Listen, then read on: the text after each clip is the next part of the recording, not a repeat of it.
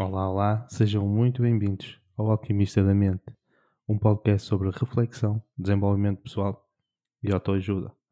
Hoje estamos no décimo episódio e eu só tenho a agradecer-te com isso. Quando eu comecei, há uns meses atrás, hum, não sabia exatamente onde é que isto me levaria, não sabia a recepção que o podcast teria pelo, pelo público, vocês, ouvintes, e hum, eu estou extremamente feliz um, pelas dezenas e dezenas de ouvintes que semana após semana têm uh, ouvido o podcast e têm comentado e têm dado o seu feedback. Portanto, uma vez mais, eu não poderia deixar de começar este episódio, ainda mais sendo o episódio número 10, um número redondo, não podia passar sem agradecer-vos uma vez mais por estarem desse lado. Sem vocês o podcast não faria qualquer sentido. Muito, muito obrigado. Hoje vamos estar à conversa com Andreia Santos.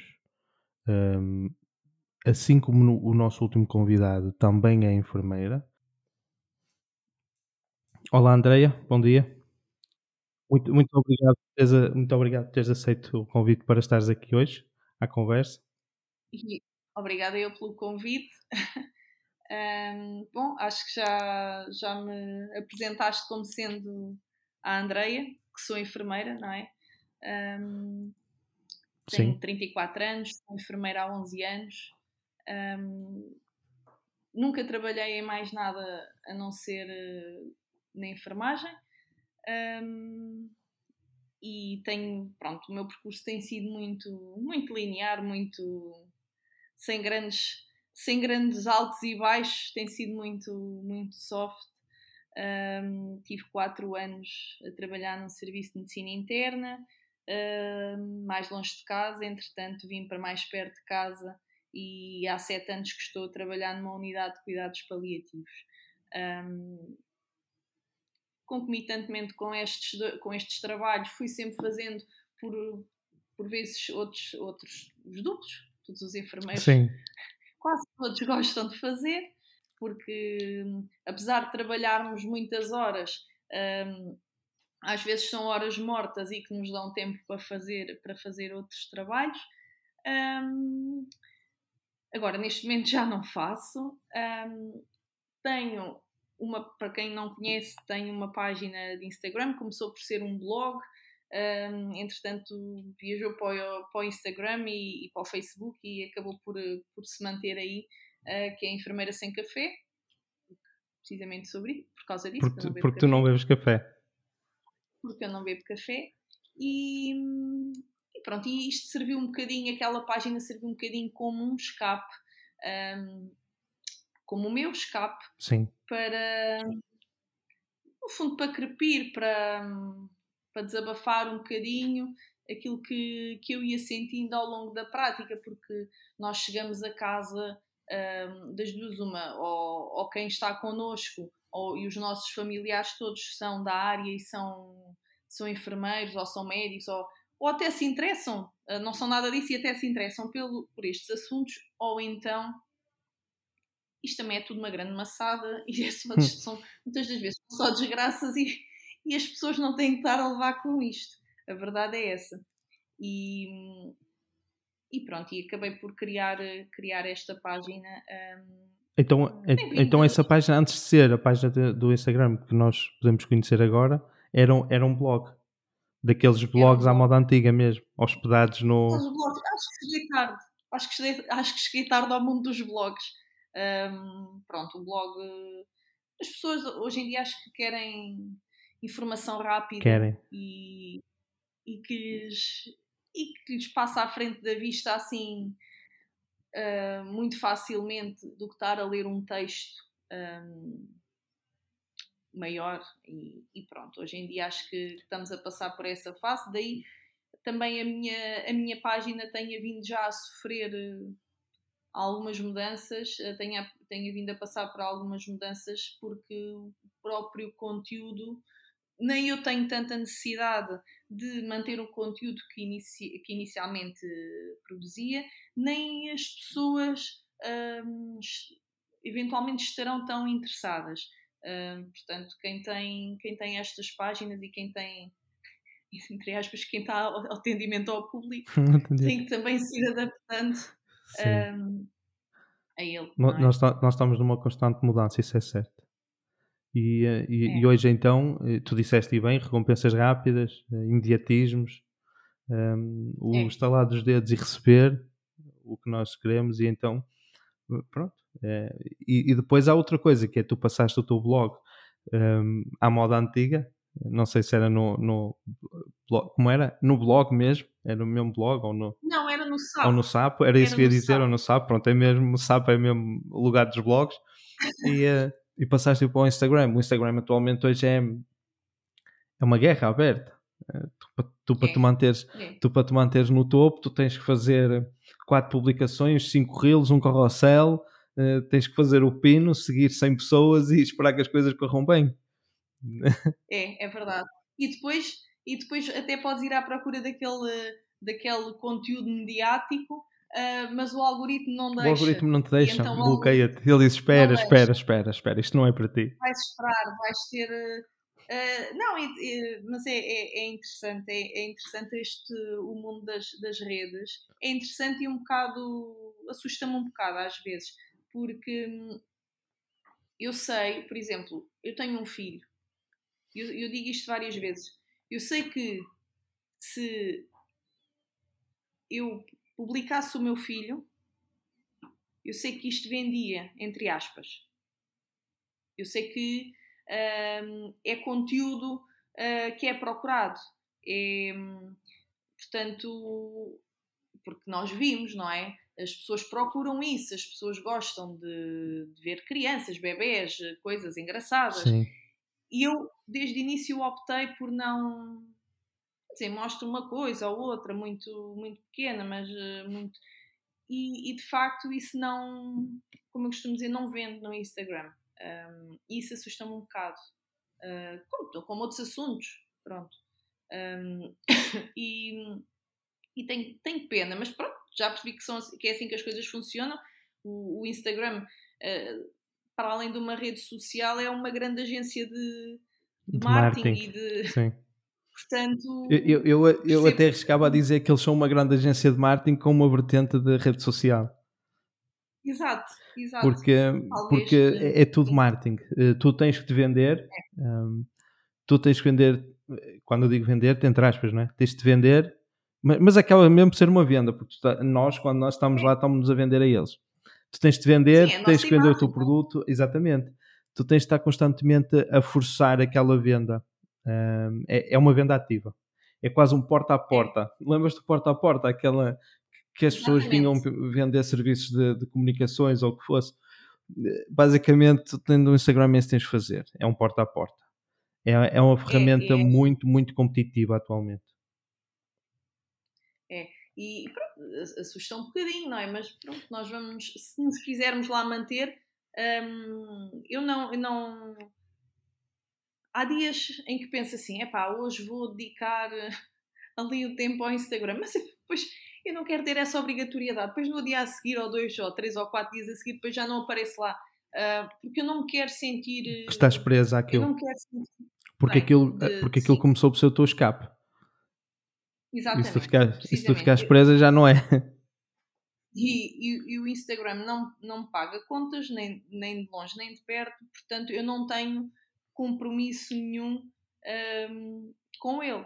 Pronto, o Instagram, quem diz o Instagram diz o Facebook, Sim, e acho... embora o Facebook esteja, acho que está a morrer um bocadinho, não é? Uh, pois, uh, dizem, eu não sei. Eu não sei, eu, eu não utilizo desde 2019, acho. Pois, é, está a morrer um bocadinho. Mas, mas pronto, é, é, é os para, um, as regras são estas, portanto nós vamos ou aceitamos ou não e vamos, e vamos utilizando conforme, conforme também a nossa consciência e os nossos princípios. Acho que, acho que é um bocadinho, é um bocadinho por aí. Pronto, e, e, é esta a minha vida do Instagram, um bocadinho não muito interessante, não muito presente, uh, mas. Mas, te, é mas tens uma foto muito criativa na, na, no perfil. Tenho, não me lembro qual é. Não te lembro? É, é, não lembro. É uma pessoa que está com um saco na cabeça. Ah, sou eu, sou eu, a pessoa sou eu. A pessoa que está é. com o saco de cabeça. Ah. Um, a pessoa está. Acho que está ao contrário. Sim, está ao contrário. Sou, sim, a pessoa sou eu mesmo. Tenho o saco na cabeça. E eu Sou. achei, achei a foto Sim, muito sim. criativa. É, eu fiz, eh, eu fiz um. Aí há uns anos, no meio da pandemia, talvez, já não me recordo bem, eh, fiz um, uns, uns sacos com merchandising da, da enfermeira sem café, pronto, para fazer uma gracinha. Olha, Ah, e, e teve. Para mim teve imensa graça. Pronto. teve para algumas pessoas, teve, não, não pretendia fazer um, um desfile da moda Lisboa com aqueles sacos de pano, mas ah, foi assim uma. mas talvez, uma mas graça. talvez a moda Lisboa tenha perdido. Exato, talvez, talvez. tenha perdido. Mas tu, tu fizeste durante a pandemia, tu, vocês ficaram em casa também? Não, vocês trabalharam sempre. Não, não, eu, eu acabei, é assim, eu, eu no início de 2000 e... Não, eu, sim, no início da pandemia trabalhei, depois no, início, no fim de 2020 vim para casa, hum, já estava grávida e, e vim para casa e... Ah, ok. E e foi, e foi quando começaste a preparar o- os sacos. Uh, não, eu acho que até foi antes. Foi antes. Foi antes. Foi, foi no verão de 2020. Foi no verão de 2020. Pronto, e acabei por permanecer em casa até março de 2022.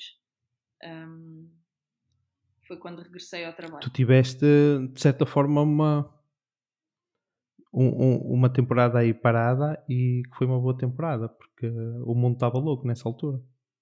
O mundo estava louco, é verdade. Mas, Ele continua, mas mas- nessa altura estava mais acentuado. Sim, mas não foi, não foi muito fácil. Passei, passei uma gravidez praticamente enclausurada. Uh, saía para ir a, a consultas ou, ou passear uh, à beira-rio. Aqui no Barreiro eu já não conseguia ver o rio porque não estava a ser demais, mas pronto, passou-se. Esperemos nós. A- a- a pa- esperamos nós. A pandemia eu, eu considero que foi. Eh, ou seja, nós, nós não enlouquecemos de um dia para o outro, nós já somos. E, e- e a sociedade- enquanto sociedade também. Porque quando a pandemia eh, disparou, eh, deu para entender que cada um só pensa em si. E, e a corrida ao papel higiênico provou isso. Mas tu achas, do teu ponto de vista, enquanto enfermeira, enquanto, enquanto mãe, tu achas que ainda hoje eh, os efeitos da pandemia estão cá entre nós? E quando digo cá entre nós, não digo com gripe, digo de forma psicológica. Eu acho que sim. Eu acho que sim. Hum, eu acho que leva, leva um bocadinho hum, a pessoa a recuperar. Eu falo por mim. Hum, eu que tive mesmo muito tempo em casa, porque não havia vacinas para grávidas, porque havia medo, não é? Hum, e, e depois mesmo do meu filho nascer, eu também não ia para muitos sítios hum, com ele, hum, não ia para centros comerciais, não ia para, para sítios pronto, muito povoados, entre aspas.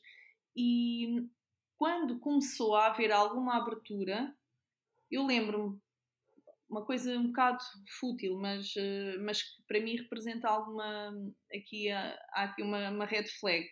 Eu ia a uma loja, uma loja de roupa de centro comercial, eu corria a loja toda, eu mexia em tudo, sem grande interesse, e vinha-me embora. E pensava. E, e, e até ia buscar, ia à procura de coisas que eu efetivamente precisava, mas eu não conseguia ah, fazer o que fazia antes. Ok, eu preciso disto, vou ver isto, e na altura até se calhar tinha que selecionar o que é que trazia ou não. Eu levei muitos meses a tentar frequentar lojas como frequentava ahm, e não conseguia. Eu saía de lá sem nada. Eu assim, mas o que é que se passa? Eu não, eu não parece que não. Parece que ando obnubilada aqui, parece que eu só conseguia fazer compras online. Hum, É verdade. só conseguias fazer Deixei só de- conseguias fazer compras online, ou seja, tu, tu estavas a viver a pandemia. Estavas, estavas... eu, eu- eu chegava, eu chegava a uma loja, parecia que nada me. Parecia que estava habituada a ver as coisas de forma organizada, Pois, numa tela. pois, não... e dispersava-me, acabava por. Eu não me conseguia concentrar. Isto é um bocado fútil, um bocado parvo, mas, mas é, é, é... Não, mas, mas olha, é, é uma boa observação. Eu nunca tinha pensado nisso, porque repara, tu, tu, tu sempre viveste eh, rodeada de pessoas, não é? Uhum. E de um dia para o outro, tu e, e, muita gente dizem: Olha, tu vais ter que ficar em casa, vais ter que te confinar ali todo, não sais e agora vais ter que começar a gerir a tua vida de lá. Eh, se quiseres eh, ir comer fora, não vais, pedes se quiseres comprar, não vais, pedes, e, e, tu, no fim da pandemia, quando tens que regressar à vida normal, à desorganização, ao ruído, ao barulho, aquelas coisas todas, simplesmente ainda estás com aquela formatação de hum, eu prefiro fazer as compras pela internet. Mas, mas nem era por medo ou sei lá, da Covid, não era, era mesmo a minha cabeça.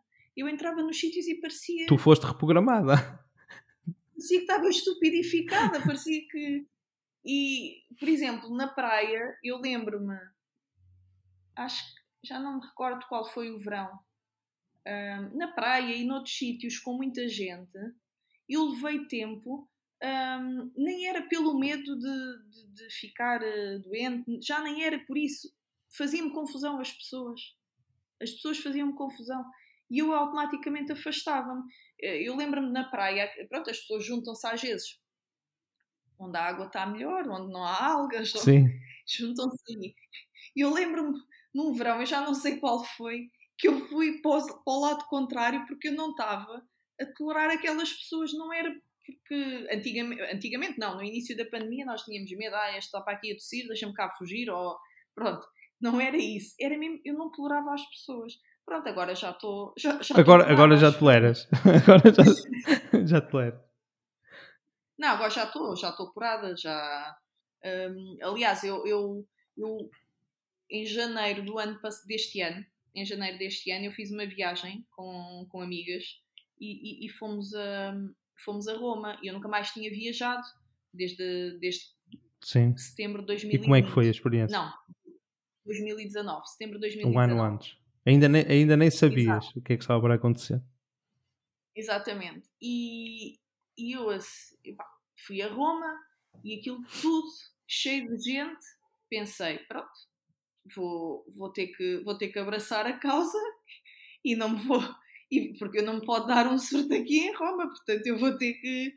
Um, pronto, mas até não foi assim tão mal como eu estava à espera, porque depois a pessoa entra e, e, e foca-se noutras coisas mas foi realmente onde eu depois contactei com mais aglomerados de gente uh, que já não estava habituada. E epá, isto eu acho que é, é muito triste, aquilo que aconteceu, um, ter-nos transformado desta forma, porque eu, por exemplo, já consegui resolver isso na minha cabeça, mas se calhar há pessoas que ainda não. Sim, eu concordo. Digo eu. Eu, eu, eu acho que há, acho, eu tenho a certeza que há muita gente que ainda, ainda vive com os efeitos da pandemia. Hum, é, é, eu, eu, gosto de salientar isto. Não é que a pandemia tenha despertado o pior de nós, o pior já lá estava. A pandemia só o mostrou. Sim. Porque hum, aquelas pessoas que foram a correr para o papel higiênico, eu ainda hoje não consigo perceber porque é que elas foram para papel higiênico. E ainda não tive a oportunidade sequer de falar com uma no podcast, porque seria uma pergunta pertinente, acho eu. E eu até gostava que ela me explicasse: olha, porque é que em plena pandemia tu foste a correr para o papel higiênico? Ou porque é que em plena pandemia tu limpaste completamente a prateleira do atum e dos bens essenciais? Porque se todos nós morrermos, tu vais ficar sozinho aqui, tu também não vais precisar desse atum. Portanto, vamos. Mas olha, Marcelo, eu, eu, eu hoje em dia falo, eu e o meu marido rimos imenso com isto, porque nós naquela semana, naquelas semanas iniciais, nós fomos, nós temos um pingo doce aqui em frente à casa e nós enchemos, havia uma arca que nós não ligávamos, uh, estava desligada, nós ligámos a arca, enchemos a arca de congelados, de coisas que nós nem, nunca tínhamos comido na vida, e, e, nós numa semana ou duas comemos aquilo tudo. Ou seja, é, ou seja aquilo nem porque nem sequer estamos prontos para racionar. nem sequer estamos Exatamente. prontos para, ok, a epidemia veio para ficar, nós não temos uh, muita coisa agora para fazer, vamos encher aqui as prateleiras todas, até vamos tirar a roupa dos armários e vamos meter para lá, vamos meter para lá arroz e massa. Só que depois há outro problema, é que nós não estamos habituados a isso, nós não sabemos racionar. e tu disseste, e bem, encheste a arca toda, só que numa semana comeste tudo. Ou seja, no final. Comemos tudo. E nós hoje rimos imenso com isso. Fomos desenfreados comprar pá, coisas que eu nunca tinha. Nunca tínhamos comprado para a nossa casa. tu não foste, não foste das pessoas foste a correr para o papel higiênico. Não, por acaso isso não, não foi, mas coisas. Pá, coisas que eu, eu panados, panados, panados. congelados. Panados é bom, panados é bom, é uma boa, é, bom, é, é uma boa comida de sobrevivência. Eu nunca tinha comprado panados congelados cá para casa e eu comprei sacos de quilo de panados congelados e nós comemos aquilo tudo em duas semanas para aí. Portanto... Porque depois vocês estavam em casa sem nada para fazer. Olha, vai ali buscar um panadinho. não, é? não foi, foi, foi assim. Isto em termos de. Isto, isto vai, isto vai dar. Não, vai, é isso. É, é, é, isso que eu te estou a dizer. A gente brinca com isto agora, mas eu acho que nós estamos a viver os efeitos da pandemia agora. Porque em questões financeiras, claramente nós estamos. E, e esta inflação toda deve-se a isso, quase certeza. Não, não percebo muito economia, não é, não, é a minha, não é minha área, mas quase certeza que se deve a isso, porque alguém, alguém tinha de pagar por todo o tempo que nós estivemos parados. E em questões, em questões psicológicas, era, era aí que eu queria chegar há pouco. Um, eu acredito que sim, porque há muita gente que. Eu acho que há muita gente que não voltou a ser o que era. Sim, eu acho que não. Não sei se foi carga de stress, não sei se foi o isolamento, não sei se. Não, não sei qual é que foi a causa em si, mas sei que há pessoas que nunca mais voltaram a ser as mesmas. Por isso é que eu sim, te perguntei o que é que sim. tu achavas, enquanto enfermeira também, porque trabalhando, trabalhando com pessoas, tu também recebes muito tipo de pessoas e, e, e certamente vocês conversam com elas e, e ouvem, sentem um pouco um, a, a, dor, a dor delas. E, eu acho que há muita gente. Aliás, eu partilhei uma mensagem, um, um post teu uh, dos antidepressivos, porque eu também já fui Sim. vítima dos antidepressivos. Felizmente deixei isso para trás. E, um, e também tinha conversado isso com o Paulo.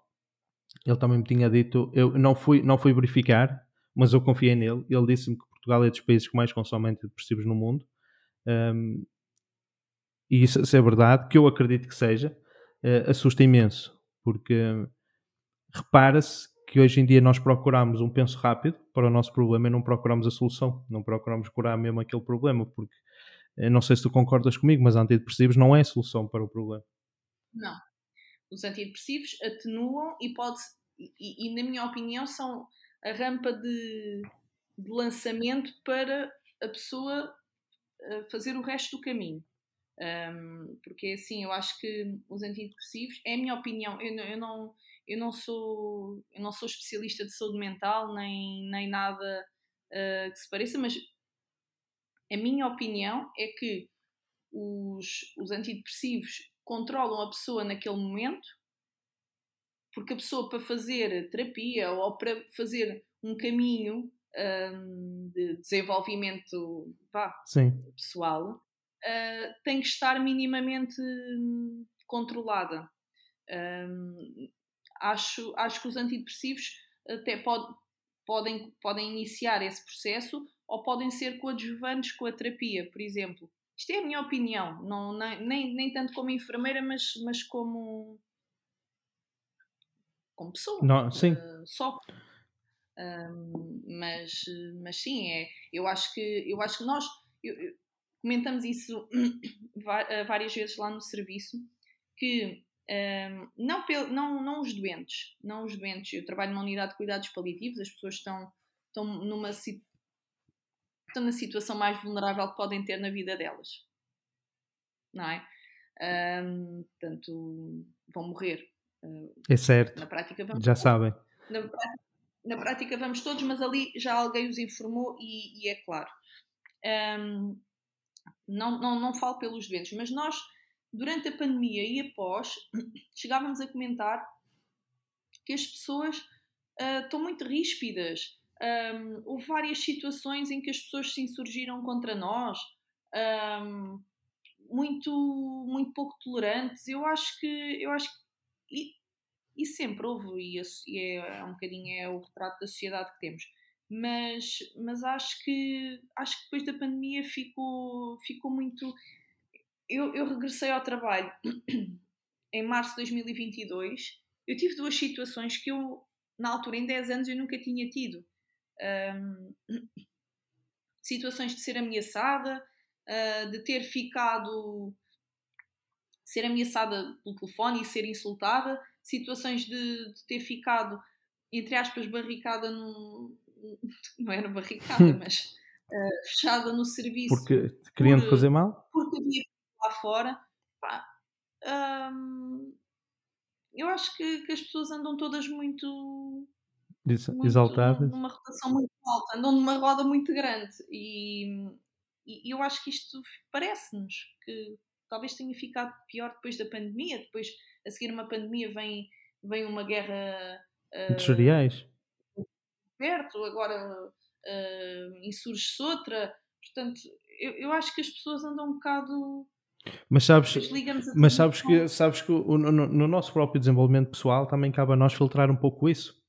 E, e eu acho que claro. essas pessoas que, que não o filtram são essas pessoas que depois vão, vão obrigar enfermeiros a ficar barricados, são pessoas que vão, que vão eh, que se exaltam por tudo e por nada. Porque repara uma coisa, André, se tu passas o teu dia sob stress, se tu não paras, se tu não meditas, se tu não, não dás tempo para a tua introspeção, hum se tu não aplicas leitura, escrita na tua vida, ou seja, se tu não, não, não cultivas uh, a, tua, a tua capacidade de, de, de parares e de estás a apostar o tempo em ti, o que é que tu vais consumir? Consumiste um Covid, consumiste uma guerra na Ucrânia, consomes agora uma guerra no, um, uma guerra no, noutro, noutra parte do mundo, depois consomes outra guerra noutra parte do mundo e vais consumindo sempre as guerras. Depois do outro lado vais consumindo uh, a inflação, os juros das casas aumentar que, que nunca mais acaba, parece que furou o, teto. Tu não vais conseguir lidar com aquilo tudo. Porquê? Porque tu, quando passas demasiado tempo a pensar em coisas que tu não controlas, gera-se ansiedade. A ansiedade é tão simples claro. quanto isto. A ansiedade gera-se a partir do, do ponto em que tu sabes que não controlas o que vai acontecer no futuro porque estás sempre a viver no futuro, estás sempre a pensar o que é que vai acontecer no futuro e no futuro ninguém sabe o que é que vai acontecer, ninguém controla. Então, quando tu não controlas, tu ficas ansioso porque ficas com aquele sentimento de impotência em relação àquilo que vai acontecer. Essas pessoas por si, claro que perdem o controle porque elas vivem constantemente a absorver má informação, hum, informação negativa e depois salta-lhes a tampa o tempo todo. O Covid, na minha opinião, veio só reforçar isso porque tu disseste que as pessoas estão mais uh, impacientes. Então repara, nós passamos meses fechados. Eu não, na altura eu trabalhei sempre também e eu lidei uh, de frente com a impaciência das pessoas. Eu na altura trabalhava em, em segurança privada, num tribunal, portanto não, não, o tribunal funcionou sempre, ainda que em serviços mínimos, mas esteve sempre aberto ao público. Uh, e eu lidei com. Eu, eu lidei com uma classe um pouco impaciente, que é a classe dos advogados. Os advogados são um pouco impacientes. Os advogados gostam de utilizar as leis a seu favor, mas quando as leis vão contra eles, eles, eles tentam rebatê-las connosco, não aceitam. Então eu também passei ali uma dificuldade em tentar fazer essa gestão, porque eu tinha que fazer a gestão perante, perante os advogados e perante as pessoas impacientes que lá chegavam. E e a impaciência gerou-se aí também, porque tu depois dás por ti fechado em casa e, e, voltamos ao mesmo. Tudo que tu precisas, tu tinhas num clique, as pessoas levavam-te a casa. Mesmo que tu tivesses que ir às compras, os supermercados estavam muito mais um, organizados e, e, era muito mais fácil de fazer as compras, ou seja, era mais imediato. E tudo que tudo em torno do Covid se gerou no imediatismo. Tu pedias, tu tinhas, tu querias, tu, tu obtinhas.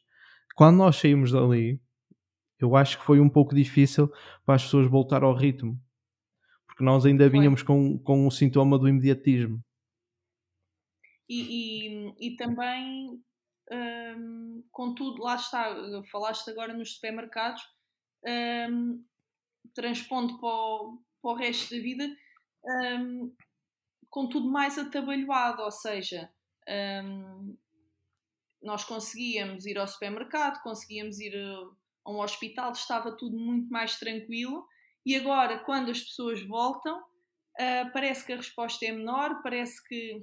e de facto é, no caso do, dos serviços de saúde, de facto é, mas não tem a ver, uh, não terá a ver certamente com a, com, com a pandemia, são, são, como costumo dizer, outros 500, mas sim, uh, depois uh, as pessoas, as pessoas a tolerância delas estava, veio a descer por aí abaixo, não é? Um, face a determinadas coisas.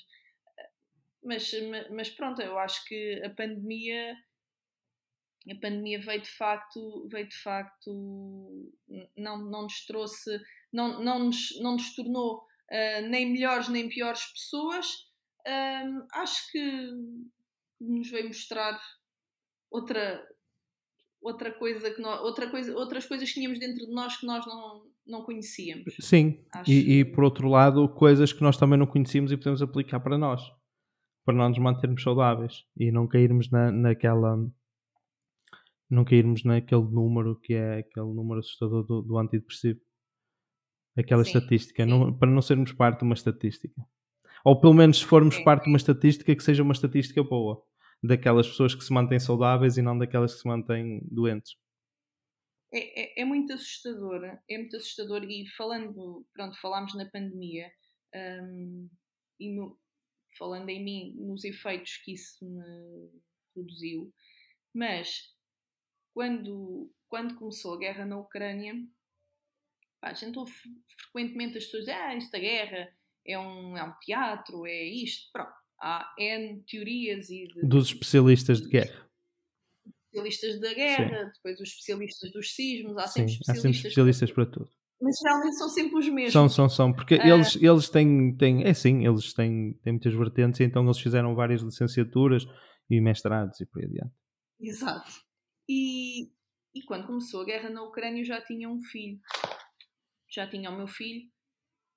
E aquilo mexeu comigo de tal maneira que eu ao início, e assim, eu, eu nunca tinha Claro que guerras tem havido sempre. E... Mais silenciosas. Tenho... Ou pelo menos não nos chegam. Aquelas silenciosas não, não devem ser muito. São guerras, são guerras um, como, como a guerra uh, que existe uh, no Médio Oriente. Eu vou ser um, é isso, eu vou ser um pouco controverso, mas são guerras que não nos importam. E a, e a verdade pura e dura é essa, não nos importam. Estão, não nos importam, estão, longe, estão muito longe. Estão longe. E, e são guerras, quer dizer, um, a guerra na, na, na, em Israel sempre vamos, nascemos a, nascemos a vê-la e acho que vamos morrer a vê-la. Portanto... Mas é, é, engraçado, e não percas o ponto, André. É engraçado que eu tenho, tenho visto uma crescente de pessoas, eh, eh, de certa forma, bastante, eh, com, com, bastante influência nas redes sociais, ehm, todos os dias a debater assuntos de Israel. Uhum. a aproveitar aquela corrente para quê? Para utilizar, lá está, o algoritmo do, do Instagram, que ele é fantástico, para se impulsionarem ainda mais. E a guerra sempre existiu. Eles sempre foram atacados, pelo menos desde como lembro, e aquilo sempre andou assim, o Iraque sempre andou assim. Uh, só que hoje em dia nós também temos, nós temos o nosso lado bom e o nosso lado mau. E eu acho que o lado mau, aquele lado negro, está muito, está muito ao de cima. E até uma guerra é motivo para nós utilizarmos o, o algoritmo a nosso favor. Há pessoas, sim, eu não sim. sei se tu reparaste, que há pessoas que colocam hashtag, hashtag uh, Israel uh, em posts que não tem nada a ver. Porquê? Porque o algoritmo sabe que ela lá está. Exatamente. Exatamente. E essas pessoas vão não, para o inferno. Sim, o algoritmo está a ver, certo, certamente. Mas, mas um, em relação à, à, à, guerra na Ucrânia, que não era, não era uma novidade, sabia-se que, que as coisas estavam, eventualmente estariam prestes a acontecer, uh, mas de facto foi uma, uma guerra que se iniciou num país mais ocidentalizado, mais parecido com o nosso, uh, mais perto, e, e, eu, eu andei a bater mal com aquilo. Hum, é, eu andei a bater mal com aquilo. Gente... Ainda ontem falávamos isto no serviço. Um, estávamos, estávamos, estávamos a dar as notícias e, e depois estávamos a falar uh, neste assunto. Eu, eu, só pensava assim: o meu filho tinha bem, uns oito meses. E eu pensava assim: eu fui eu, o que é que eu fui fazer? Eu vim trazer um, um, uma criança para o mundo. Eu não sei o que é que vai acontecer. Vai haver uma guerra nuclear, isto vai acabar tudo. O que, é que... Eu até andava mal disposta sem conseguir comer. e, e, e cheguei a sonhar com coisas, com holocaustos nucleares, com coisas completamente malucas. Um, porque de facto. Será que são completamente um... malucas? Pois. Bem, o nosso subconsciente ele vai buscar, ele, ele, ele vai buscar eh, aquilo que, que entende, não é? E às vezes não está completamente errado. Uh, nós na altura achamos que são malucas, mas depois, não, porque eu dei por mim, e, e ontem falámos, eu dei por mim a pensar que uma pessoa pode fugir, porque víamos tanta gente a fugir uh, de, pronto, de, de, da Ucrânia e a largar famílias e tudo, e para onde é que uma pessoa daqui, se isto chega aqui, para onde é que nós podemos fugir? É, é, e dá que pensar. Para os Açores, não é? Exato. Ou para a Madeira. Exato, que eles não chegam lá. Mas, mas dá que pensar. Claro que, que eu estava em casa, ainda não tinha regressado ao trabalho, tinha um filho, a minha percepção estava um bocadinho alterada. Sim. Via muita televisão. Estás altura, a ver como é um problema? Era bombardeada constantemente com aquele assunto e, e, também talvez não tenha uh, sabido. Uh, é, Andrei, uh, mas, é isso, mas é isso, era isso que eu estava a dizer há bocado. Quando nós só absorvemos um, informação negativa, automaticamente nós vamos ficar negativos. Porque tu podes ser a pessoa mais positiva que existe no mundo. Podes ter todas as técnicas ao teu alcance e mais algumas. Mas se tu só consomes negatividade ou só estás perante pessoas negativas, a tua positividade vai embora. Porque ninguém consegue ficar é. positivo o tempo todo, ninguém consegue ter uma visão positiva das coisas o tempo todo quando só consome coisas negativas. E é isso que a mídia faz. É por isso que eu não vejo televisão há anos. A minha televisão serve para, para ver uma série na Netflix de vez em quando ou um filme de vez em quando. Não, eu, eu gosto só, e, e... Deixa-me só desligar aqui a Siri, de... que ela às vezes liga. Ok. E ela ia-me desligar o computador. Pronto. E, hum, eu, gosto, eu gosto de ver televisão e, e, e gosto de, de ver eh, notícias, gosto de. São assuntos, eh, política e, e esses, esses, temas interessam-me, uh, são assuntos que eu, que eu gosto de estar minimamente. Sim, claro mas informação agora, é boa, desinformação é que não, não é? Claro. Com, e às vezes nas redes sociais a informação vem. Mas também... Aí é preciso muito cuidado. É, e eu, pronto, pelo menos uma vez por dia gosto de de ver o que é que, o que, é que se anda aí a passar. E eu acho que fazes bem, eu acho que fazes bem, estás-te a manter na atualidade. Eu acho que fazes bem. Agora, por exemplo. É, embora às vezes seja mais difícil com, com os desenhos animados agora do miúdo e tal, pronto. E também temos que encontrar aqui um equilíbrio. Mas, mas gosto. Mas de facto, quando as coisas surgem, hum, os mídias sobrecargam-nos o, Exatamente. o espírito com estas Exatamente, coisas. Porque aquilo é que vende. Exatamente. Aquilo é que vende, aquilo é que importa.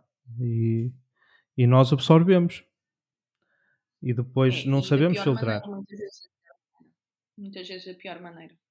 E depois onde é que nós acabamos? Na farmácia ali do lado a comprar o, o antidepressivo. Exato, exato. Mas é, mas é que haverá muita gente que, que, que poderá ser, que, que, será assim. Um... Eu, eu não sei onde é que foi, não, não, te, não te posso precisar agora à fonte, mas eu vi alguns. Normalmente, quando eu procuro estas coisas, são sites que eu considero que são, que são, são bons para este tipo de pesquisas. Normalmente, algum, algum resultado da universidade ou até na Forbes, aquele site americano ou algo assim do género, em que em 2050 metade da população vai sofrer de problemas ou distúrbios mentais. 2050 já não falta assim tanto. Ainda, ainda, ainda vamos apanhar isso, o teu filho vai apanhar isso com certeza. E metade da população, ou seja, tu vais estar na rua e em cada 10 pessoas, 5 estão com distúrbios mentais. Sim, aliás, eu própria, um, antes de de vir para, para os cuidados paliativos, eu própria passei por uma, por uma situação de burnout. Um, não precisei de antidepressivos, não precisei de. Acho que foi uma coisa muito no início Boa. Na altura não me parecia. Mas, mas, mas como é que tu percebeste que estavas a sofrer o burnout? Eu cheguei a um ponto de ir eh, trabalhar eh, e fazer o percurso a chorar. Ok. Eu cheguei a um ponto em que, por muitas, hum, por muito que nós lidemos com a morte hum, e que isso seja duro, hum, e, e que, e que adquiramos alguma frieza, porque também para nos protegermos, eu em determinadas situações era-me completamente indiferente. Ok. E eu pensei, isto não é normal. Não é normal. Hum, pronto. Já estavas a viver a apatia. Já, já. Portanto, aquilo para mim já, já era normal, não. Que, que é normal, é. E hoje lido muito mais com a morte do que lidava na altura. O que é normal, Mas- o que talvez não fosse normal para ti era seres totalmente indiferente àquilo. Ou aquilo, Exatamente, ok, tu exatamente. sabes que aquilo acontece, teres essa consciência porque vocês criam defesas também e têm que as criar, mas ao Hum. mesmo tempo aquilo deves sentir alguma coisa, porque era uma pessoa que estava ali e deixou de estar. Claro, mais que não seja 5 segundos. Não- sim, cinco não segundos importa, mas sentes, não é? E, e tu sentiste que naquela altura isso já não acontecia. Sim, eu comecei a ver, eu era, era muito nova, eu tinha 26 anos. hum, e, e consegui ter essa consciência. E, e às vezes temos uma. Dizem temos uma estrelinha que está que tá a ver tudo. E no dia a seguir recebi uma proposta para sair dali. Pronto, e eu não pensei duas vezes. E saíste? Ou melhor, pensei. Pensaste. Não, não, não foi bem assim. Eu tive que pensar, porque em termos contratuais as coisas não eram bem iguais e portanto eu tive que pensar. Não foi bem assim, não vamos romantizar a coisa, porque eu tive que pensar, mas saí. Efetivamente saí, relativamente rápido. Hum, a medo também, porque eu sabia que não vinha uma área muito fácil e, e tinha que desenvolver eh, tinha que desenvolver eh, estratégias e vim para os paliativos, não é? Portanto, também não era não era a melhor coisa para uma pessoa que estava a entrar em burnout ou já estaria. Não sei, não, na altura não procurei ajuda de ninguém. Eh, Mas, eh, mas aplicaste, aplicaste alguma coisa, aplicaste alguma técnica, procuraste eh, talvez formas para ultrapassar aquele sentimento que estavas a ter que podia ser o burnout? Não, o que eu fiz na altura, eh, portanto, eu entrei, eu entrei para os paliativos em agosto e o que eu fiz na altura foi procurar hum, en- eh, fazer formação avançada eh, de cuidados paliativos e, e na altura, em setembro, entrei, entrei no mestrado eh, de cuidados paliativos e para me dar algumas ferramentas para, para lidar com, com aquela área. Sim. Pronto. Porque mais que coisas práticas de medicação, co- coisas muito. Os paliativos as pessoas acham que é assim uma. Às vezes há pessoas que acham que aquilo é maceita ou assim, mas não, aquilo é. Ah, não é? Não, não tem, na, tem, na base, tem na base muita ciência e. Mas pronto, eu não ia à procura eh, propriamente disso, porque isso aprende-se, coisas eh, técnicas e práticas aprendem-se. Mas ia à procura da outra parte, da comunicação, ahm, e a comunicação ahm, que nós em paliativos temos que ter com, com os doentes ou com, com os familiares com quem nos, nos, nos rodeia ali naquela, naquela área.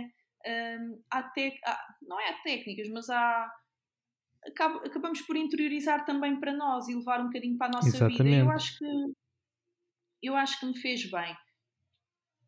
E já lá estou, já lá estou há sete anos.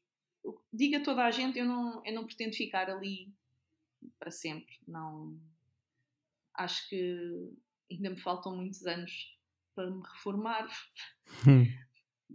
Eu- pela experiência que eu tenho, André, quando nós dizemos eu não quero fazer isto, ou eu não quero ficar sempre ali, ou eu.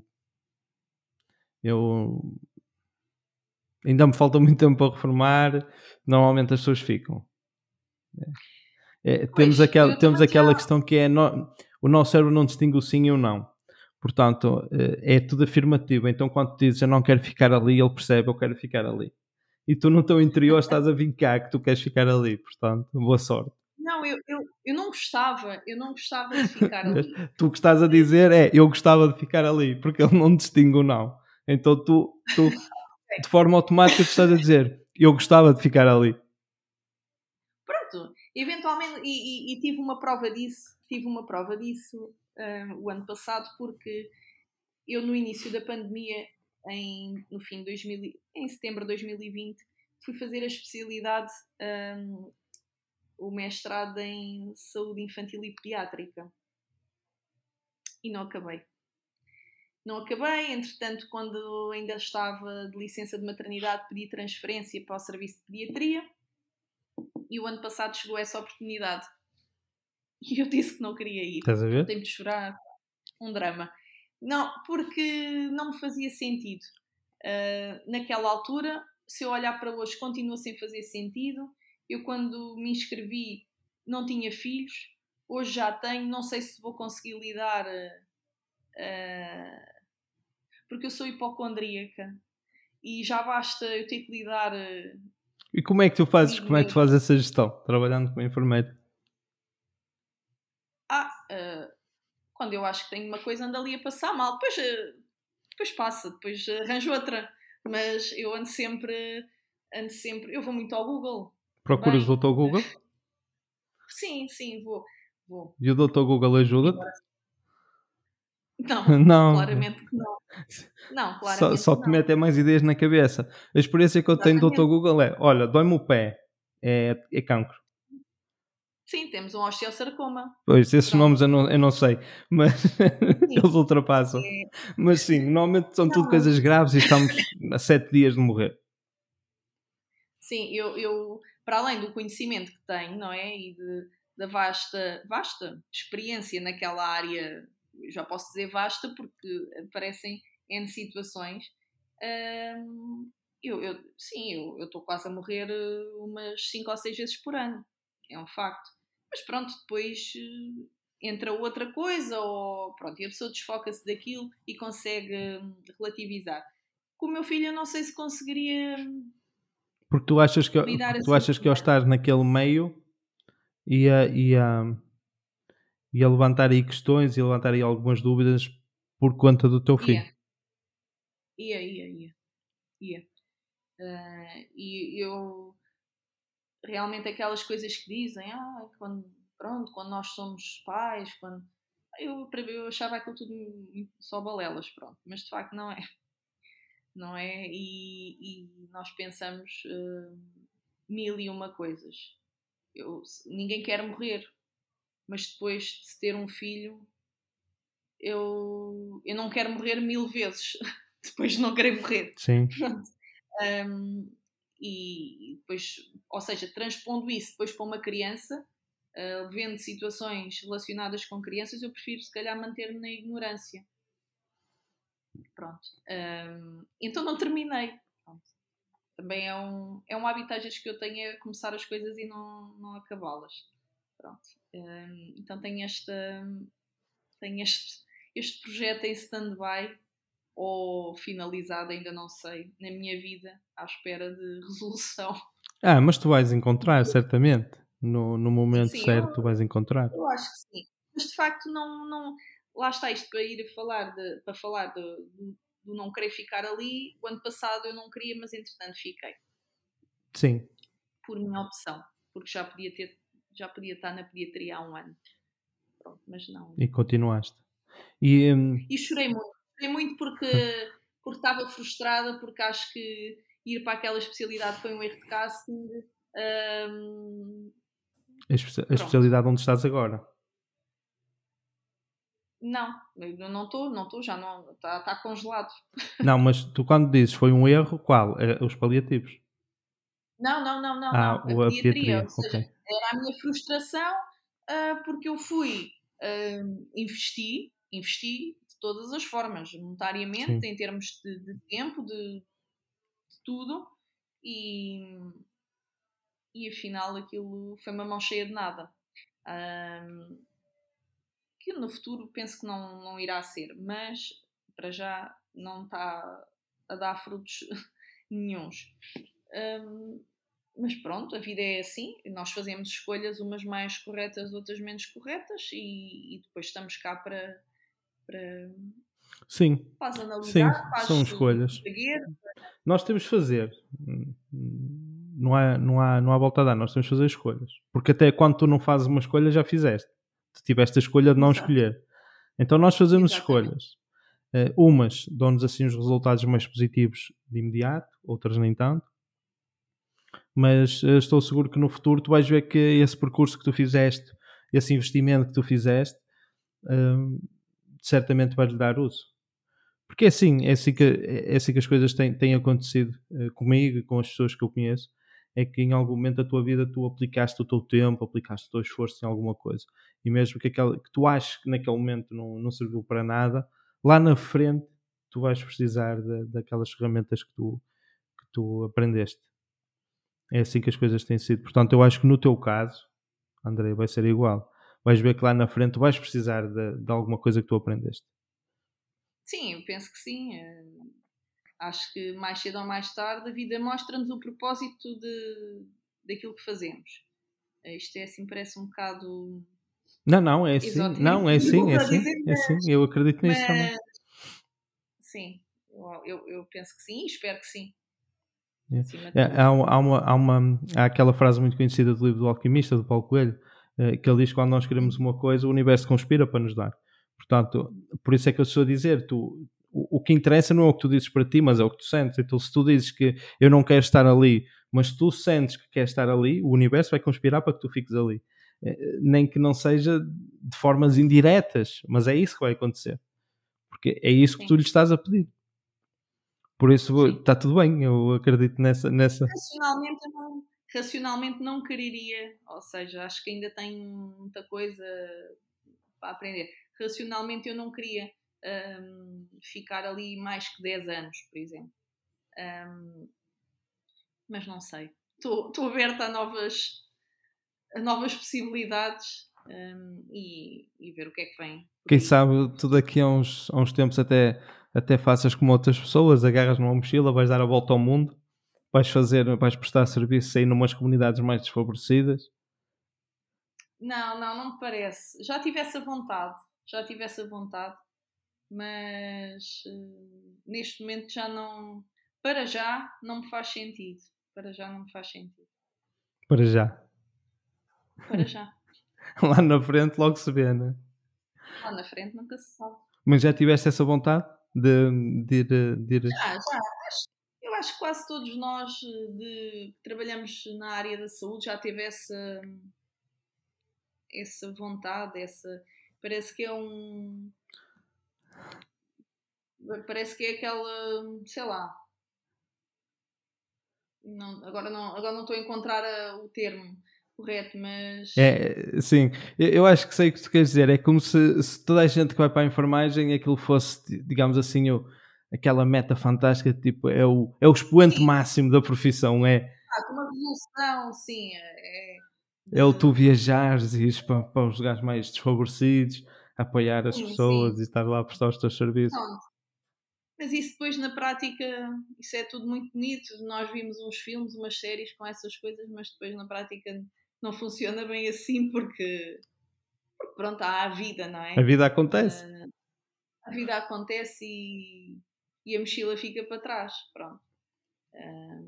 É um bocadinho isso. As prioridades. E depois, e depois trocas a mochila por, por, por- pela chupeta e pelo biberão e pelas fraldas e pelas noites sem dormir. eu acho, eu acho que essas coisas ou acontecem em determinada fase da vida ou então depois é muito complicado, porque depende também muito daquilo que nós queremos, não é?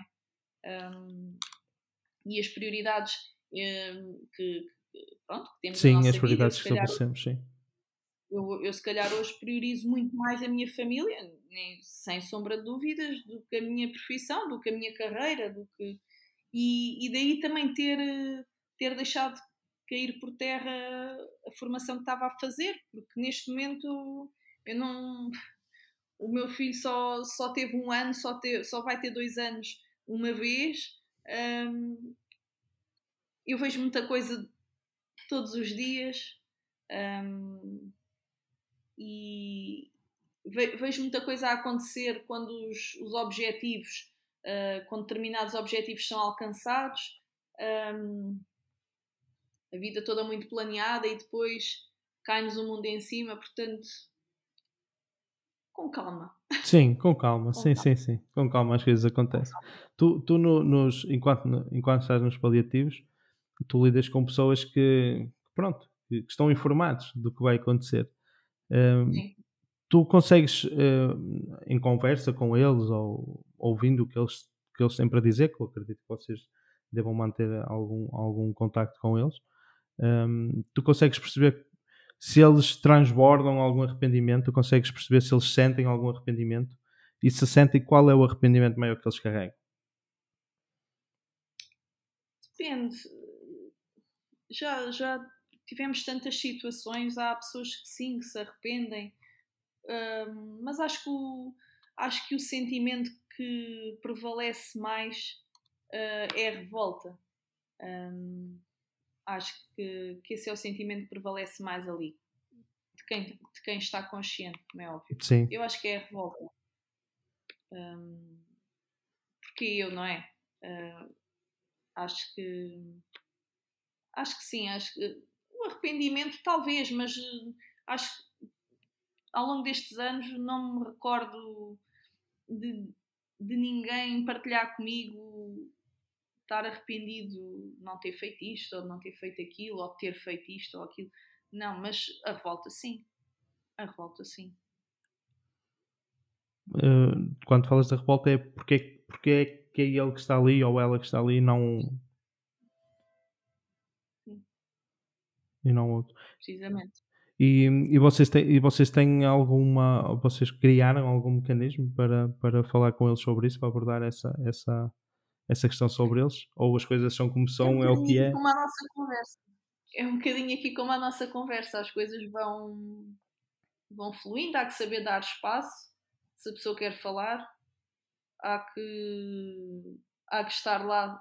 Eh, se a pessoa não quer falar, aliás, há que estar lá se a pessoa quiser. E é um bocadinho.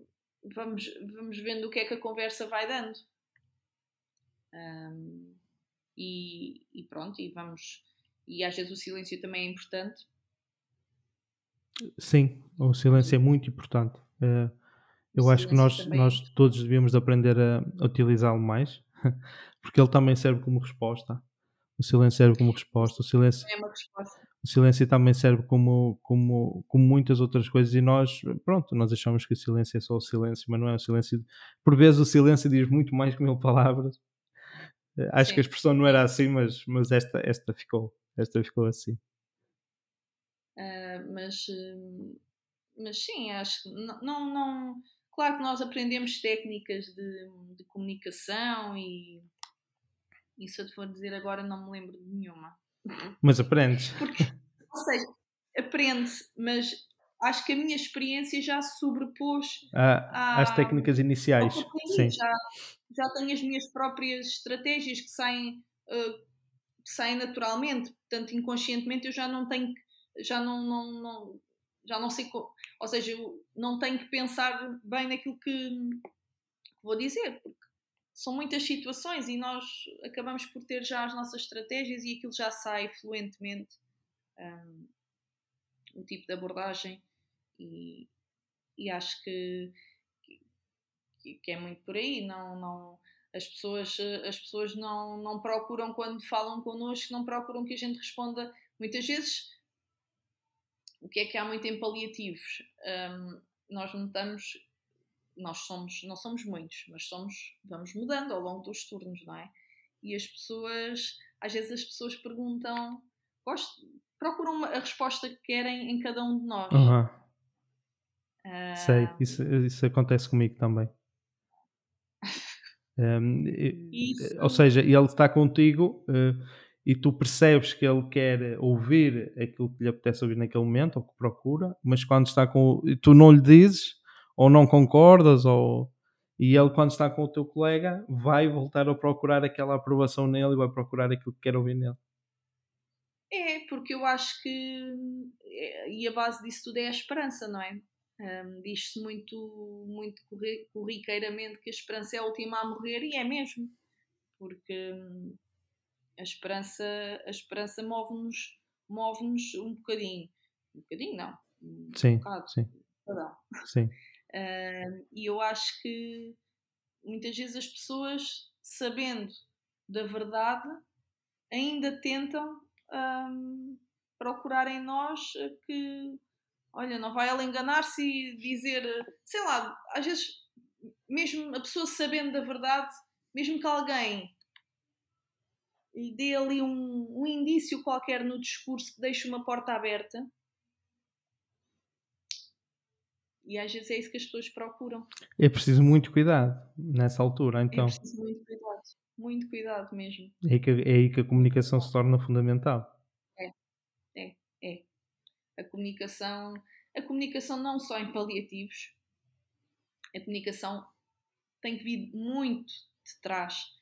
Uh, a boa comunicação, a comunicação eficaz.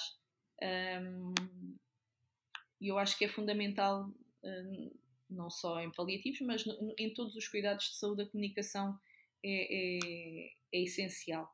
Porque, porque, para já estamos a falar de situações de fragilidade. As pessoas, quando estão doentes, e não estamos a falar só de paliativos, as pessoas estão frágeis.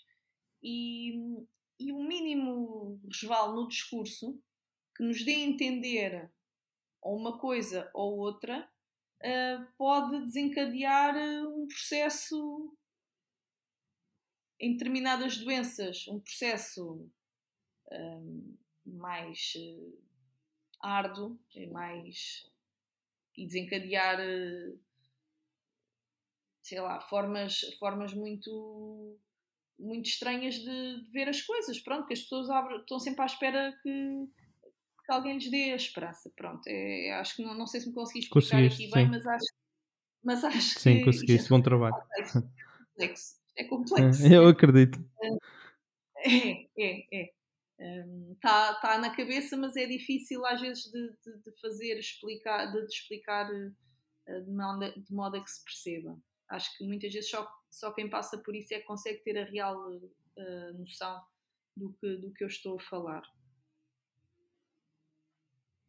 E tu, tu sentes que tu sentes que de alguma forma o, o, teu, o teu trabalho, o, o, estar nos paliativos, uh, requer mais de vocês, enfermeiros, enquanto, enquanto profissionais, enquanto pessoa? Tu achas que é acaba por ser mais esgotante? Tu achas que acaba por ser mais, mais limitante no ponto que. Porque é assim, eu não sei o que é, eu não sei como é, e honestamente prefiro continuar assim.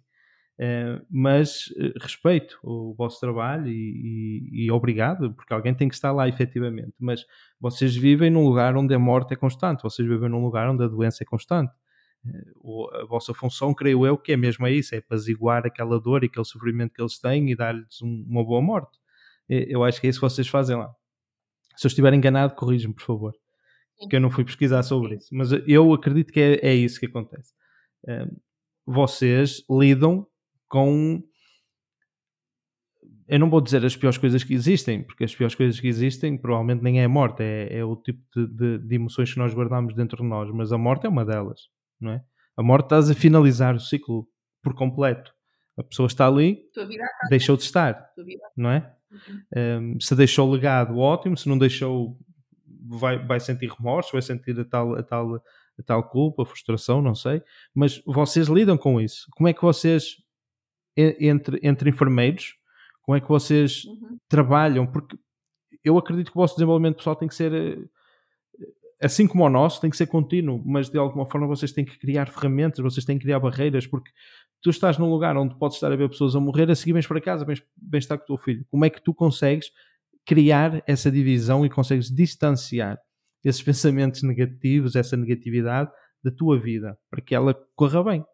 Porque, caso contrário, os enfermeiros contam muito para o aumento do antidepressivo em Portugal. Sim, acredito que sim. Acredito e sei que sim. Hum, é, é, assim, às vezes eu, eu digo coisas pá, e, e, nós, e nós falamos entre nós e eu penso assim, as pessoas, quem nos ouve, deve pensar: olha, esta gente é toda avariada. Queimou. Queimou, queimou o fusível. Porque nós temos que.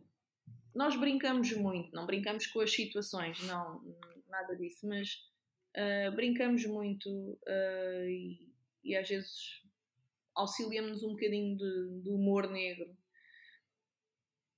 Eu, eu gosto muito do humor negro, sou suspeita. Não, mas tudo bem, mas, o humor é uma forma de te motivar. O humor é uma forma. Mas é uma, é uma skill, porque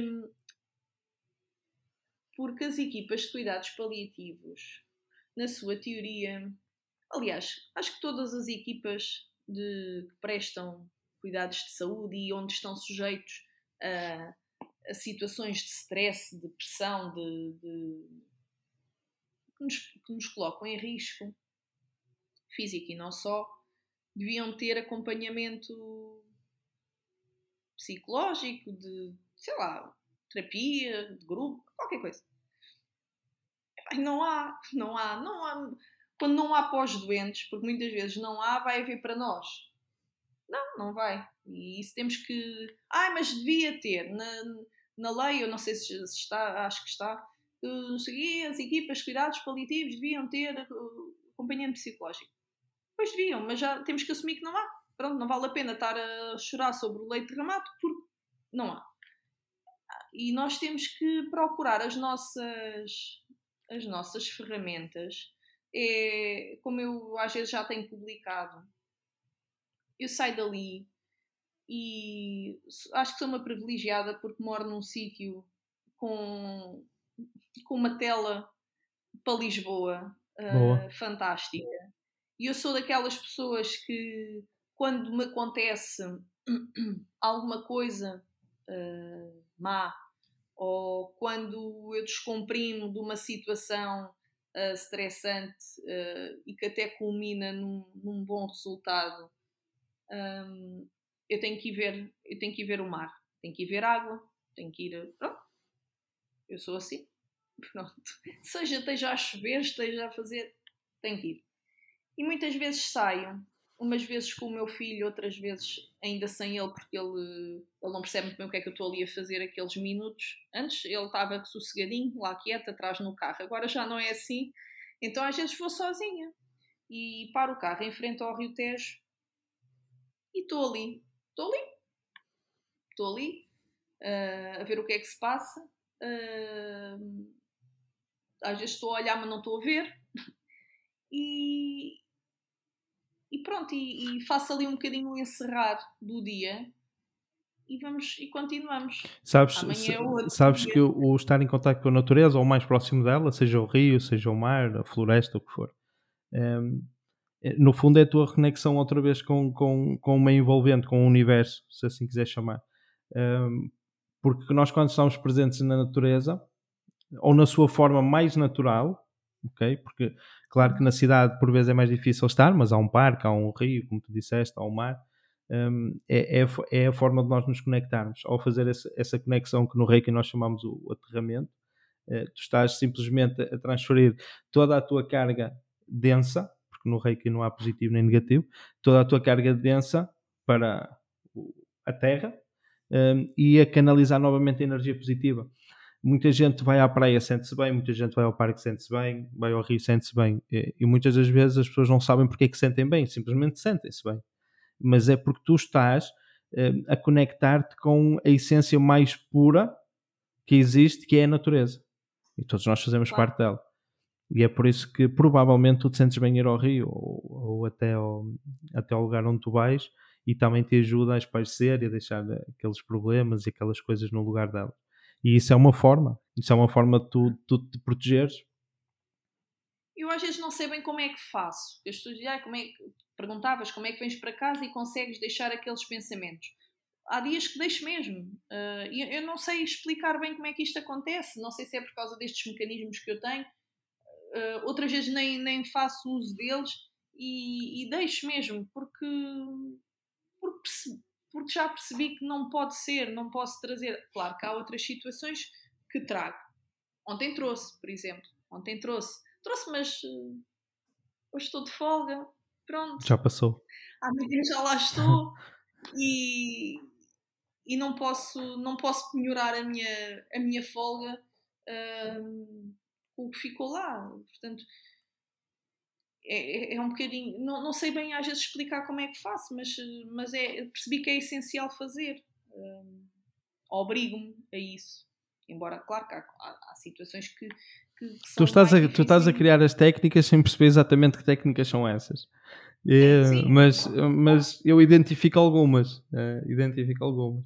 O, o, engraçado é que tu estás a criá-las mentalmente, mas ainda não atribuíste um nome, não atribuíste um significado não, a ela. Não. Mas resultam. Não, não tem, não tem patente de registro. mas resultam. Uh, mas sim, isso são, são técnicas. Uh, não vou, não vou dizer que isso é uma forma de meditação ou, ou, ou não, mas a meditação é muito mais que aquilo que as pessoas conhecem. Muitas das vezes as pessoas associam que meditação é estar ali sentado, uh, a emitir sons estranhos. Isso é um tipo de meditação. Isso é meditação com mantra, mas tu podes fazer meditação a andar, podes fazer meditação uh, deitado, podes fazer meditação sentado. Uh, a meditação há quem faça andar, há quem, fa quem organize as suas ideias e esteja em estado meditativo enquanto caminha na, na rua. Isso é uma forma mais avançada de meditar, mas há quem o faça e começa ali a organizar os pensamentos. E, eu acho que isso que tu fazes é, é, muito bom para ti porque tu consegues organizar os pensamentos, colocar aqueles pensamentos com aquela energia mais densa, menos boa, de lado e ires buscar o, o pensamento certo, o pensamento correto daquele momento em que tu estás, que é em casa. Porque o problema, eu creio que o problema começa quando nós não conseguimos fazer o, a distinção de pensamentos e de coisas boas e menos boas e depois começa-nos a baralhar. Sim. E depois juntando Sim. isso às guerras, juntando isso aos Covid que já foram e que virão, sabes que as pessoas gostam de experiências e isso vai continuar a haver, e, eh, e, a, e, a, e, a, e a todos os problemas sociais que surgem, é? nós entramos na, naquela, naquela espiral. Sim, acho que, acho que é isso. Não sei, não lhe sei dar nome, mas vamos, vou, vou, vou tentando dia a dia. Um, por vezes, essas situações um, são abafadas por outras uh, mais, sei lá, relacionadas com, com falta de pessoal, com com horas a mais. Isso, isso sobrepõe-se, chega-se a sobrepor um, ao resto, porque à partida serão coisas que alguém, uh, alguém, quando diga alguém, este país teria uh, mão nisso, não é? E, e, e, era, e, era, e seria possível controlar, e, mas que não é na prática ninguém controla. Mas isso às vezes uh, trago mais isso para casa do que o resto, honestamente. Pois, eu entendo. Mas fazer o quê? É o nosso país? É o que é. é. nós, temos, nós temos que fazer o que podemos com as ferramentas que temos, não é? É também não está bom para ir para o outro, portanto. Pois é isso. Vais para onde? Outros estão em guerra, tu pelo menos não estás, não é? Exato.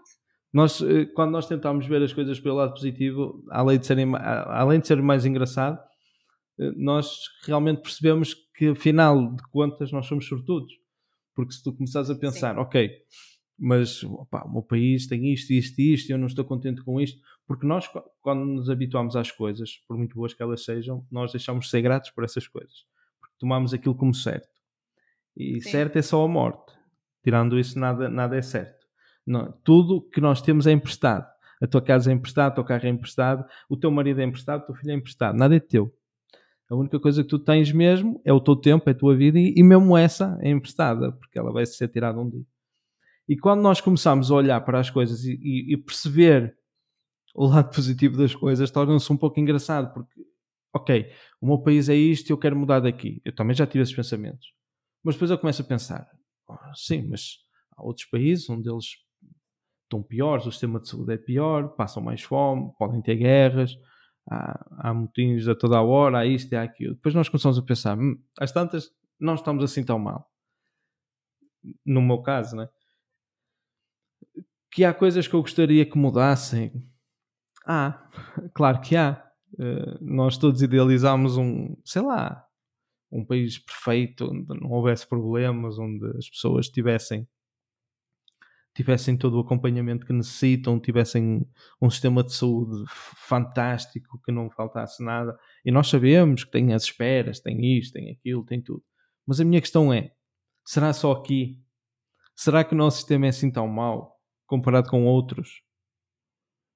Eu não conheço muitos outros. Conheço, sei lá, quatro sistemas de saúde, que foi nos quatro países onde eu estive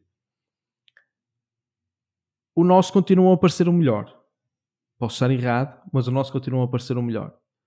Uh, portanto, não acho que seja assim tão mau. É só desatualizado, vamos chamar assim. É só desatualizado. Parece que parou no tempo. Um pouco organizado. É. Um pouco organizado, talvez.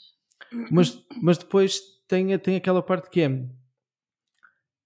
É um, o, sistema, o Sistema Nacional de Saúde, não é? vamos falar do Sistema Nacional de Saúde, é, é um, ele é feito para milhões de pessoas.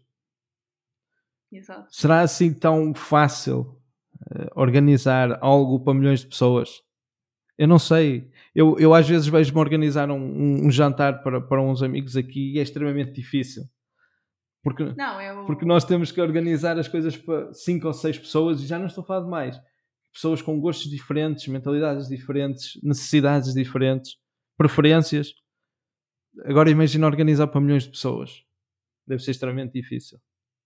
Não, é, o SNS é um, é um grande desafio e, e teve uma prova de fogo uh, que, ne, que num pico da Exatamente. pandemia fez, fez, fez melhor do que pronto, qualquer pessoa faria, não é? Porque nunca ninguém teve um ensaio para aquilo, portanto. Exatamente. Uh, acho exatamente. que à altura. Aquela, altura. Exatamente. Imagina aquelas pessoas que estavam lá a dirigir aquilo e a tentar organizar aquilo e de repente viram-se no meio do, de uma pandemia que ninguém sabia o que é que estava a acontecer, não havia um medicamento para aquilo, não havia nada. Um, porque há outros países em que as pessoas morriam, eram enterrados na baleta das estradas. Tens o exemplo do Brasil, milhões de pessoas morreram, eram enterrados nas estradas. Já não eram valos comuns, já não havia lugar para eles. E eles também têm um sistema nacional de saúde. Que, tá, que... Daí eu acho que eu acho que quem quem esteve na frente fez o melhor que podia e que sabia, e acho que qualquer um de nós, se lá estivéssemos, teríamos feito uh, o mesmo ou não. Sim, não é? eu acredito, eu acredito que teríamos tentado dar o nosso melhor, porque é nesses, eu acho que é nesses claro, momentos em que sai o melhor e o pior. Exatamente, exatamente. Claro que houve erros, mas houve coisas, pronto, boas também e, e acho que acho que não foi de todo mal o desempenho do, do SNS na, na, pan, na, pandemia. Acho que as pessoas lidaram conforme, Sim. consoante a, a sua consciência e os seus princípios e, e os recursos e que tinham. Que, e os recursos que tinham. Porque acho que acima de tudo é isso, é os recursos que temos. Muitas das vezes não é o não querer fazer mais, é o não conseguimos fazer mais. Nós estamos a fazer o nosso melhor, claro. estamos a utilizar aquilo que temos.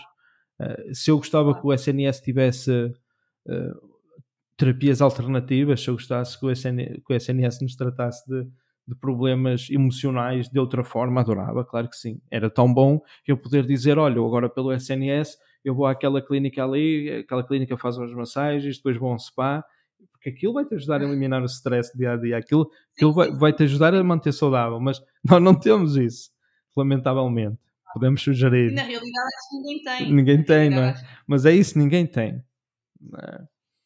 Mas se eu gostava, sim, uh, o meu ideal de país perfeito seria esse, um país onde tu tivesses acesso a uma boa rede de terapias, convencionais ou não, um, os recursos de, de, hospitais e assim eu acho que, que, estão enquadrados. Mas lá está, voltamos aos antidepressivos. Uma coisa que eu gostaria de ver no futuro era talvez, eu não, eu não sou não sou médico, não, nem sequer tenho experiência na área da saúde, mas eu gostava de ver talvez uma alteração no consumo de, de, de antidepressivos. Porque eu, só, só me ocorre um pensamento quando o aumento tem vindo a ser progressivo. É desinformação. Sim. E então essa desinformação não pode ser só do paciente. Percebes o que eu quero dizer, André? Essa desinformação não pode ser só do paciente, porque eu não, eu não acredito que toda a gente que sente uh, doente, não é? psicologicamente, que chega ao médico e diz eu quero antidepressivos Eu não acredito Sim. nisso. Então a desinformação começa também aí. Eu acho que estamos a optar pelo mais fácil. Olha, esta pessoa. Eu acho que em fases muito prematuras, acho que podemos contornar as coisas sem, sem os antidepressivos. Eu acho que o erro é esse. Acho que o erro é, às vezes, em, em situações muito no início, uh, optar-se logo por, por terapêutica antidepressiva. Uh, mas lá está, continuo a achar que os antidepressivos funcionam bem como uh, rampa de lançamento para fazer o resto Sim. do processo, ou seja, para estabilizar a pessoa e depois haver outro, outro tipo de intervenção e como coadjuvantes, portanto, juntamente com, com outro tipo de, de abordagem, de terapia, uh, pronto, e depois progressivamente, não sei, aqui uns, uns breves segundos de psiquiatria, de saúde mental. É, sim. Eu não tenho, não tenho eu experiência acho... na área, é a minha. É a minha não, mas é a, a, mim parece-me parece uma excelente ideia. Eu, já, eu, eu tenho experiência na área como paciente, uh, porque infelizmente no, antes de eu perceber que nós tínhamos ferramentas de desenvolvimento pessoal que nos, que nos ajudavam a estar bem, uh, eu caí na, na, na ratoeira do antidepressivo. Uh, aliás, no início eu fui muito mal medicado, até me medicaram para coisas que eu não tinha, nem sequer precisava, ainda piorou o meu estado, ainda agravou o meu estado. Eh, enfim. Um, e depois, quando lá encontraram, suponhamos que encontraram lá o problema, fui medicado. E então eu conheço o que é estar medicado. E também não é agradável. Não é agradável, porque tu perdes um. Embora eles digam que não, os médicos dizem que não, tu perdes. É como se tu perdesse o teu livre-arbítrio. Porque, de alguma forma, tu sabes que o que estás a viver é errado ou negativo para ti, mas o teu cérebro está-te a dizer que está tudo bem. Porque é isso que o antidepressivo faz. O antidepressivo regula-te os químicos no, no, teu cérebro. Então ele vai-te dar uma sensação de bem-estar, vai-te dar uma sensação de ok, está tudo bem, não precisas chorar no funeral da, da pessoa que tu mais gostavas. Está tudo bem, não chores. Então, ao longo do tempo, quando tu vais acumulando aquelas situações todas, através dos antidepressivos, tu vais vivendo situações negativas na tua vida. E tu vais para ti mesmo dizer hum, estou bem, estou ok. Olha, até lidei bem com isto, ou lidei bem com aquilo, até situações mais pesadas. O que é que tu achas que vai acontecer lá na frente? Lá na frente, eu acho que é o que acontece, porque foi o que aconteceu comigo e eu acho que não sou assim tão diferente das outras pessoas. Lá na frente, quando tu retiras aquilo da tua vida, é como se tu tivesses que voltar atrás para sentir outra vez as coisas que tu não sentiste. Chorar o que tu, okay. o que tu não choraste sentir exatamente o que é que tinhas de ter sentido naquele momento, porque naquele momento estavas sob a influência de uma substância que te dizia está tudo bem. E eu já, eu já confrontei um médico psiquiátrico com este assunto, porque eu, eu sou muito curioso, eu gosto de saber as coisas. E o que ele me disse foi: não, o antidepressivo não te tira hum, o teu direito de escolher não te altera as tuas formas de escolha, não te altera os teus sentimentos de forma alguma. Então eu pergunto, e eu perguntei-lhe, ele não me soube responder, então porquê é que nós os tomamos? Porque se ele não altera... Sim, claro que eu acredito que cada caso é um caso e, e era como eu estava a dizer, há, há, há vários níveis e, e há várias patologias e mas mas sim, de certa forma concordo. De certa forma Porque se, se, ele não te altera, não é? Se ele diz não, ele não te altera a tua capacidade de escolha, não te altera a tua tomada de decisão, uh, e simplesmente vai regular uh, algo que está desregulado. Ok. Mas vai regular, porque está desregulado. Então altera, querendo ou não, aquilo altera. É óbvio que os antidepressivos, numa fase muito inicial do problema, como tu disseste, podem ser realmente ótimos para nós passarmos a, a, a determinados tratamentos, nós precisamos estar mais abertos a esses tratamentos, precisamos estar mais predispostos. Sim. O antidepressivo. E compensar. Exatamente. E... O antidepressivo, numa fase inicial, pode nos compensar aquilo. Um, o uso prolongado, que foi o meu caso, porque simplesmente os médicos, lá está, não sei se foi por erro do médico, não sei se foi por erro do SNS, não sei se foi pelo meu erro. Uh, eu tomei 3 anos quando só tinha que tomar 6 meses. Então, ao fim de 3 anos, eu posso dizer que os efeitos já eram mais indesejados do que desejados. Eu estava-me a tornar uma pessoa completamente pois. diferente. Eu era um robozinho, eu não tinha, eu não tinha as minhas expressões eram poucas, vivia na apatia, percebes? O uhum. certo e o errado era um conceito que eu ainda estava a tentar perceber, que é o certo e que é errado, e, e portanto a minha experiência com os antidepressivos foi esta. Não foi boa, eh, talvez me tenham ajudado, sim, numa fase inicial talvez tenham ajudado. O que eu recomendo a toda a gente é fujam o máximo que puderem disso e tomem-nos só em último recurso, porque eh, aquilo não é bom. O melhor, o, o, o melhor antidepressivo que nós temos é o desporto. O desporto é o maior antagonista da depressão. E eh, infelizmente há muita gente que não quer optar por isso, porque lá está, vamos voltar ao início do episódio. As pessoas procuram o penso rápido. Então, é. se tu podes tomar um antidepressivo, continuar sentado no sofá a ver na Netflix e a comer umas pipocas, porque é que eu vou ter que correr lá para fora para perder a depressão? Está a chover, está frio? Então, bem, o penso rápido. Sim, eu, eu é, é, lá está. Acredito que tudo, se houver um, um, um, equilíbrio, eu não digo não digo não à medicação de forma alguma. Acho, acho e lá está. Depois depende se faz sentido se faz sentido até determinada altura ou não. Eu, eu concordo com a medicação, mas QB, uh, associando outras estratégias e, e a pessoa tentando mudar a pessoa tentar mudar algumas alguns aspectos da sua vida de, de pronto das, das suas rotinas de acho que isso tudo acho que isso tudo se, se complementa. Sim sem dúvida. Sim acho que é acho que é isso. Acho que acho que a palavra certa é essa é o equilíbrio. É nós procurarmos porque eu não sou contra os medicamentos, não é isso que eu estou a dizer, claro que não. Eu, sim, sim, eu tomo sim, medicamentos E, e se precisar deles, espero tê-los sempre ao meu alcance. A questão não é essa, a questão é o uso, o uso, o uso exagerado desses medicamentos, o uso não ponderado desses medicamentos. Não ponderado, é isso. O, é isso, o facilitismo, ponderado. percebes? Tu, infelizmente, tu vais ao médico de família e o médico de família às vezes até, até um médico de família que passa um antidepressivo. E tanto quanto sei, o médico de família não é psiquiatra.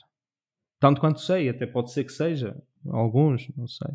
O que eu quero dizer é, o que eu quero dizer é isto. Eles têm conhecimento, talvez tenham algum, mas não é a especialidade. Claro, há, eh, eles estão aptos a passar, eh, portanto, qualquer médico estará apto a passar qualquer tipo de medicação, mas às vezes é, poderá não ser o mais correto ou, ou poderá poderá não ser, pois, não ser o mais correto para aquela fase, para, aquela, é? para aqueles sintomas.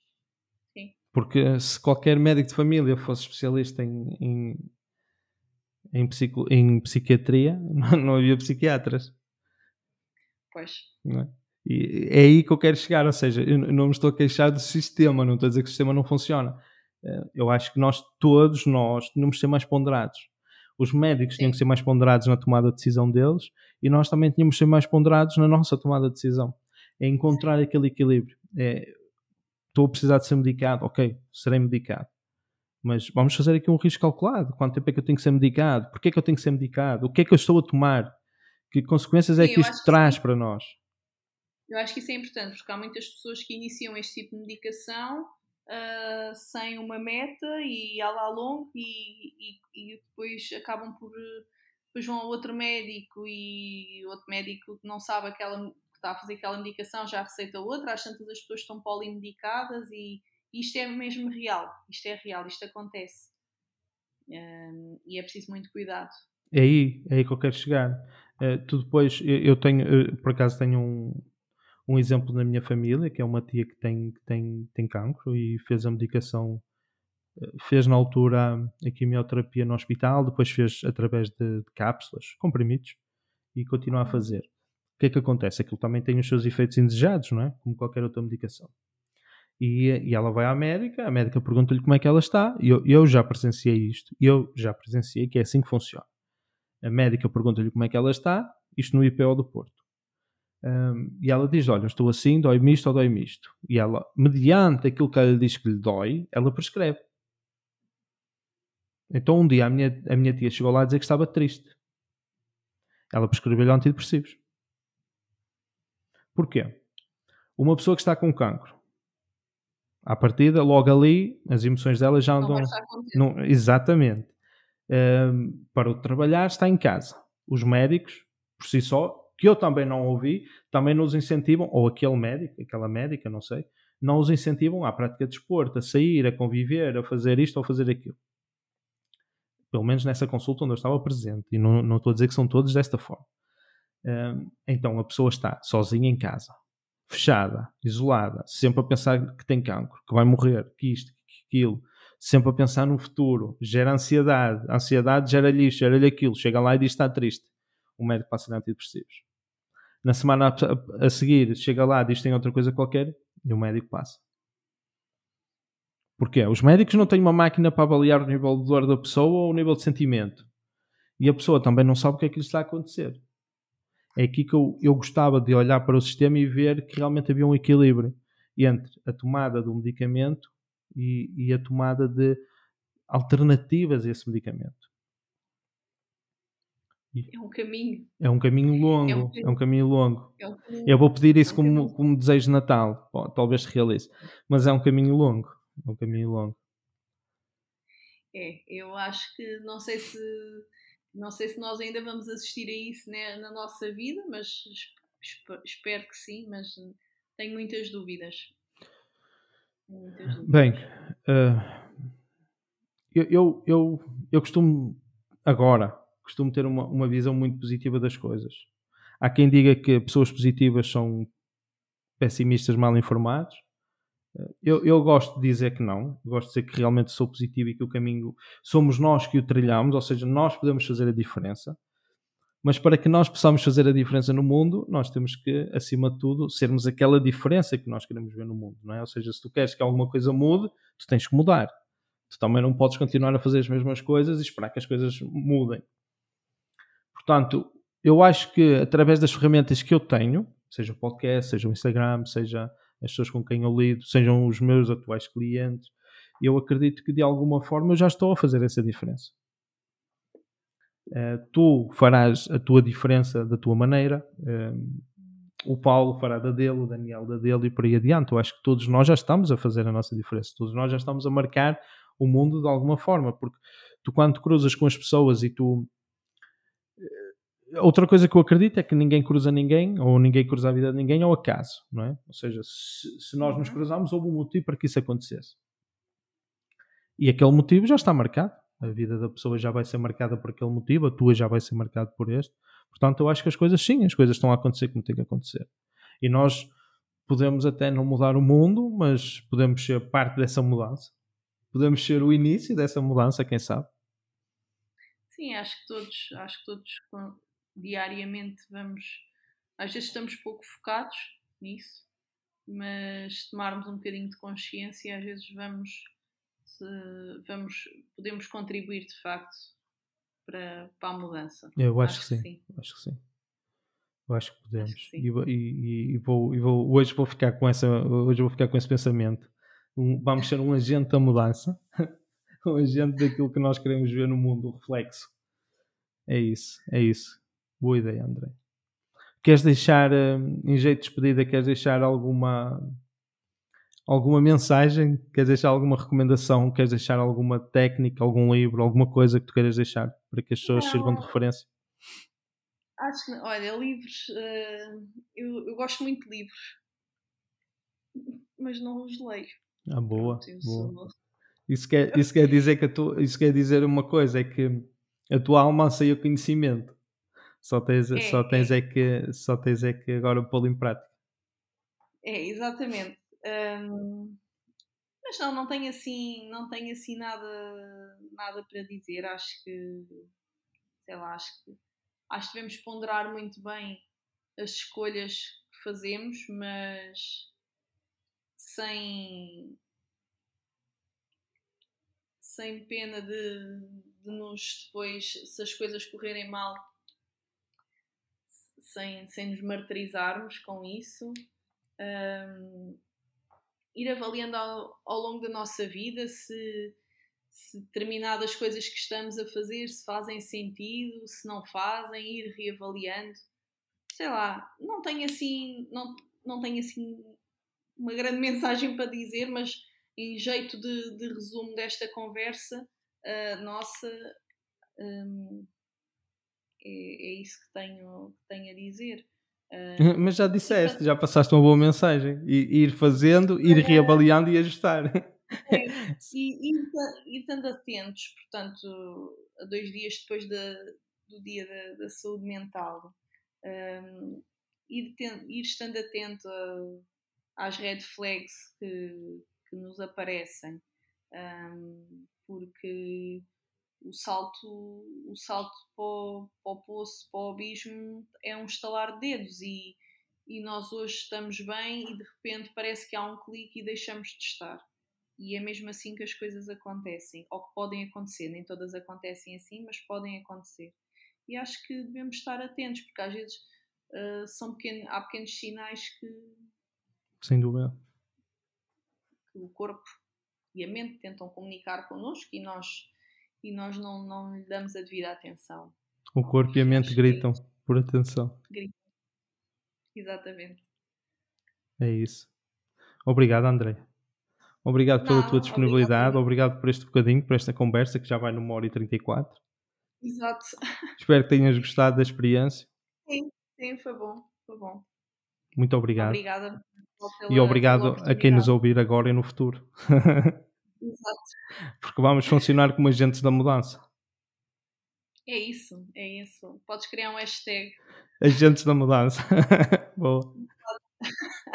Excelente ideia. Muito obrigado, André. Obrigada, Marcelo. Obrigado. Obrigada.